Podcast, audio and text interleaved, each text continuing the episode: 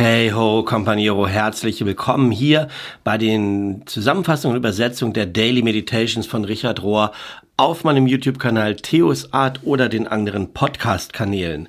Die Meditations sind in der Woche oder wir sind jetzt in der Woche vom 31. Januar bis zum 6. Februar und die, der Titel lautet Das Inadäquate an Worten oder mit Worten. Meine Gedanken sind nicht eure Gedanken und meine Wege sind nicht eure Wege. So hoch wie der Himmel über der Erde ist, so sind meine Wege jenseits eurer Wege und meine Gedanken jenseits eurer Gedanken. Aus Jesaja 55, Vers 8 und 9 und von mir dann direkt aus dem Englischen übersetzt. Damit fängt das an. Und Richard sagt dann, Jesus ist durch diesen Vers geformt worden, der die Juden Demut gelehrt hat vor dem Geheimnis Gottes. Wenn wir heute vorgeben, dass wir vollständig Bescheid wissen, können wir alle sehr arrogant und sehr zielorientiert werden, meistens auf Kosten von anderen Menschen.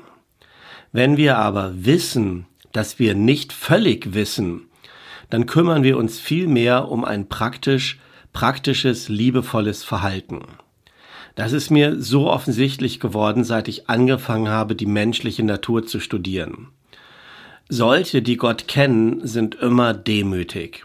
Und jene, die es nicht tun, sind unausweichlich viel zu sicher über sich selber, so eine Art von Selbstsicherheit, die aber vollkommen unterschiedlich ist von dem Selbstvertrauen oder ähm, Selbstbewusstsein, Self-Awareness, das durch Gnade angefüllt ist. Wenn wir von Gott und transzendenten Dingen reden, dann ist alles, was wir tun können, Metaphern zu gebrauchen und Pointers zu benutzen, heißt es hier im Englischen, also so Hinweise zu geben. Ähm, keine Sprache ist adäquat genug, das Heilige zu beschreiben. Wie in dem bekannten Porträt von Johannes vom Kreuz müssen wir unseren Zeigefinger über die Lippen legen, um uns zu erinnern, dass Gott schlussendlich unaussprechlich und unbenennbar ist. Oder um die jüdische Tradition zu teilen, könnten wir uns sogar weigern, den Namen JHWH, Yahweh, auszusprechen überhaupt. Nach meiner Erfahrung ist es so, dass Menschen, die Gott finden, sehr serious, sehr ernsthaft, sehr seriös sind, äh, dabei ihre Fragen zu stellen und auf der Suche zu sein. Question und Quest ist hier im Englischen das Wortspiel. Viel mehr als dass sie ähm, also sie kümmern sich mehr um ihre Fragen, als dass sie ihre Antworten so sehr sicher sind. Und ich selber bin auch so unterwegs, sagt Richard, und biete das hier als eine sehr hart erarbeitete Weisheit an. Die Bibel in ihrer Gesamtheit findet eine gute Balance zwischen Wissen und Nichtwissen, zwischen Worte benutzen und Demut haben ohne Worte. Leider haben wir in der christlichen Tradition nicht oft diese Balance ähm, das, was ich Kirchlichkeit nenne, Churchianity, im Gegensatz zu christlich, Christianity, also Churchianity, Kirchlichkeit, äh, dreht sich normalerweise oder typischerweise um absolute Aussagen, um sichere Aussagen und Sicherheiten. Ja, und bemüht sich, das sowas auszusprechen. Und Richard sagt, ich verstehe, dass in einer frühen Phase so eine psychische Notwendigkeit besteht für Klarheit, für Sicherheit, für Identität. Insbesondere um überhaupt starten zu können mit irgendetwas, brauchen junge Leute das oder brauchen wir überhaupt, wenn wir jung sind, auch im Glauben vielleicht. Religion braucht aber ein Gegenstück dazu, etwas, was das Ganze ausbalanciert und mehr diese andere Seite, diese vielleicht Innensicht freisetzt, die die meisten von uns mystische Tradition oder Gebetstradition nennen. Und diese Art des innerlich Ausbalanciertseins zeigt sich uns als zwei Ströme in der spirituellen Welt. Die Wissenstraditionen und die Traditionen des Nichtwissens. Ich glaube, dass beide Formen notwendig sind und zusammengenommen erschaffen sie eine großartige Form von höherem Bewusstsein oder weiterem Bewusstsein genannt biblischer Glaube.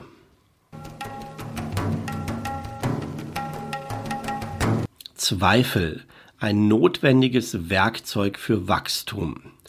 Mein guter Freund und Kollege im CSC, Brian McLaren, den wir schon öfter jetzt gehört haben und kennen, hat vor kurzem ein Buch veröffentlicht mit dem Titel, frei übersetzt würde ich mal so sagen, ähm, Glaube nach dem Zweifel. Faith after Doubt. Brian schlägt vor, Wachstum, ähm, also spirituelles Wachstum, in vier verschiedenen Phasen zu sehen. Ähm, und im Englischen ist das so schön, da heißt es Sim, also Phase 1 Simplicity, Simplizität, Complexity, Komplexität und dann Perplexity. Also ich übersetze das hier mal die ganze Zeit mit Perplexität und Harmonie. Ich sage nochmal die vier Phasen. Ähm, Simplizität als erstes, dann Komplexität, dann Perplexität und als vierte Phase Harmonie. Und Brian McLaren schreibt dann, Zweifel, so stellt sich heraus, ist der Weg von einer Phase in die nächste. Ohne Zweifel kann es Wachstum innerhalb einer Phase geben. Aber beim Wachstum von einer Phase in die andere, den Übergang, braucht es gewöhnlicherweise, dass wir Zweifel bekommen. Wir müssen Zweifel bekommen an den Annahmen, die diese gegenwärtige Phase, in der wir noch drin sind, ausmachen oder bestimmen. Und dann geht es weiter. Im Zentrum, im CSC, dem Zentrum für Aktion und Kontemplation, ist eine der zentralen Lehren der Core Teachings der sogenannte Pfad des Abstiegs. Ein Weg in das Unbekannte, das Nichtwissen und den Zweifel. Ein Abstieg hinab zu einem Verlust an Sicherheit. Ein Abstieg hindurch zu einem Prozess, der sich wie Sterben anfühlt. Im Folgenden geht es jetzt speziell um den dritten Abschnitt Perplexität. Perplex. Perplex zu sein. Perplexität. Brian sagt weiter. Als ich die Mystiker studiert habe, habe ich gelernt, dass sie oft mit einer, von einer Art Reinigung sprechen, als eine Pforte zur Erleuchtung und Einheit. Reinigung heißt, Reinigung heißt hier Purification. Purifikation wäre die wörtliche Übersetzung. Und sie sahen diese Reinigung oder vielleicht könnte man Läuterung dazu sagen, als einen schmerzhaften und notwendigen Prozess, bei dem alle arrogante Allwissenheit, alles Ego und alles Selberwollen heruntergerissen wird. Perplexität, so erkannte ich, wirkt wie ein Röntgenstrahl für meine Seele und liegt so viel oder legt so viel offen von meiner sogenannten Spiritualität als ein eitles Projekt meines Egos, als ein Ausdruck meines arroganten Verlangens, immer im Recht zu sein, meiner verzweifelten und ängstlichen Not, immer in Kontrolle zu sein, meine nicht näher untersuchten Drift oder Drive oder dass es mich dahin zieht dazu, die Wildheit des Lebens zu zähmen, indem ich sie mit Namen versehe und mit Worten beherrsche. Bei den christlichen Mystikern wurde dies die lange dunkle Nacht der Seele genannt. Es ist tatsächlich einzig der Pfad des Abstiegs hinab zu einer spirituellen Trockenheit, einem Ausgetrocknetsein und einer Seelendunkelheit, der die Seele zu einer tieferen Erfahrung von Einheit mit Gott führen kann. Also nur dieser Weg der Perplexität, des Zweifels, der Dunkelheit führt dann am Schluss weiter zu dieser tieferen Erfahrung von Einheit mit Gott und zur Harmonie. Liebe ist die Bewegung, Zweifel ist die Methode. Weiter geht es mit Brian McLaren, der darüber redet, wie Zweifel oft ein Werkzeug von Liebe gewesen ist, das ihn immer näher an das Herz Gottes gezogen hat. Paulus macht klar, dass so ziemlich alles, wonach religiöse Menschen streben, irgendwann verschluckt wird oder aufgeht in etwas Tieferem. Sogar Glaube und Hoffnung haben nicht das letzte Wort. Nur die Liebe bleibt sagt Paulus in Bezug auf diesen berühmten Text in 1. Korinther 13, Vers 13 steht da, glaube ich. Tatsächlich geht Paulus sogar so weit zu sagen, dass nichts anderes zählt als Glaube, der sich selbst durch Liebe oder in Liebe ausdrückt. Wenn ich auf meine eigene spirituelle Pilgerschaft zurückgucke fange ich an zu sehen, dass es dieser außergewöhnliche Weg der Liebe war, der mich durch alle Phasen hindurchgeführt hat.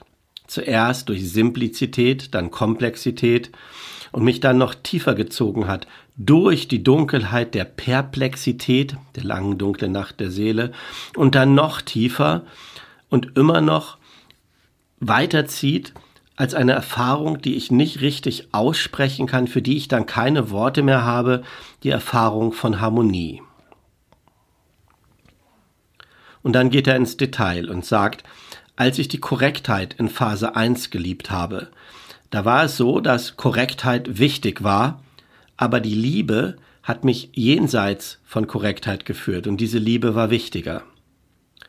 Als ich die Effektivität geliebt habe in Phase 2, also der Komplexität, ja, Effektivität war wichtig, aber die Liebe, die mich weitergeführt hat, war wichtiger als die Effektivität.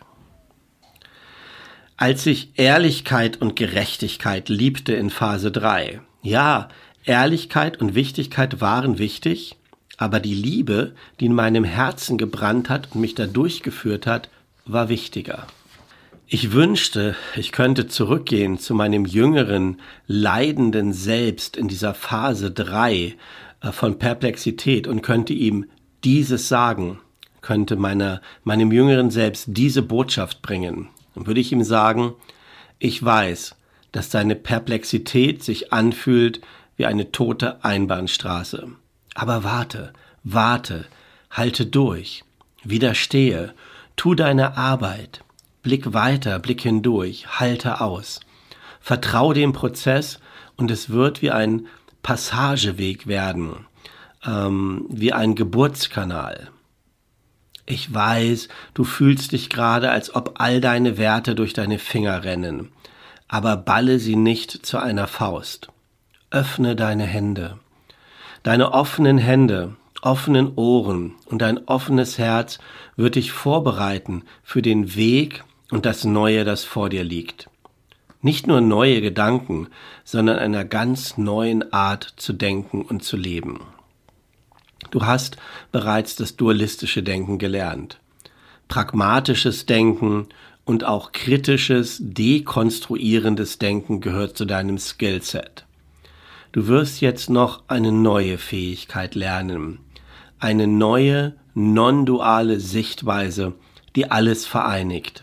Das Wissen und das Nichtwissen, Glaube und Zweifel, Klarheit und Geheimnis sind keine Gegensätze, sondern ergänzen sich wechselseitig. Zweifel und Glaube sind keine Gegensätze. Jetzt Richard wieder, der sagt, ich sorge mich sehr um die in Anführungsstrichen wahren Gläubigen, die nicht irgendeinen Zweifel oder irgendeine Ängstlichkeit in sich tragen oder es zulassen, so wie der Apostel Thomas gezweifelt hat oder die heilige Teresa von Kalkutta das gelernt hat. Zweifel und Glaube sind zwei Begriffe, die zueinander gehören. Menschen mit großem Glauben gehen oft durch große Zweifel, weil sie kontinuierlich wachsen und dann eben das Alte immer anzweifeln ähm, und zu größeren Glaubensdimensionen kommen. Mutter Teresa hat das erfahren, ähm, wie sich nach ihrem Tod aus ihren Schriften herausgestellt hat und viele andere. Es scheint eine Bewegung zu geben von Sicherheit zu Zweifeln und durch die Zweifel hindurch zu einer Akzeptanz vom Geheimnis des Lebens. Eine Bewegung also von Sicherheit zu Zweifel und jenseits der Zweifel dann zu einer Akzeptanz vom Geheimnis des Lebens. Es scheint, dass diese Art von Bewegung, dieser Prozess notwendig ist in allen Wachstumsprozessen, in allen Entwicklungsschritten, auch in intellektuellen Durchbrüchen, auch in Beziehungen. Es geht hier also nicht nur um das Göttliche oder das Spirituelle. Der menschliche Glaube, also auch sowas wie Humanismus oder andere Dinge meint er da, glaube ich, also das, woran Menschen glauben, und auf der anderen Seite der religiöse Glaube sind einander in diesen Prozessen ziemlich ähnlich, außer natürlich in Bezug auf ihr Thema oder ihr Objekt oder ihr Ziel. Um das ganze Geheimnis des Lebens zu halten, ist es immer notwendig, auch die andere Hälfte zu halten. Also das genauso große Geheimnis von Tod und Zweifel. Um irgendetwas vollständig zu wissen, ist es nötig, auch die Teile zu halten, die nach wie vor mysteriös und nicht wissbar oder unbekannt sind.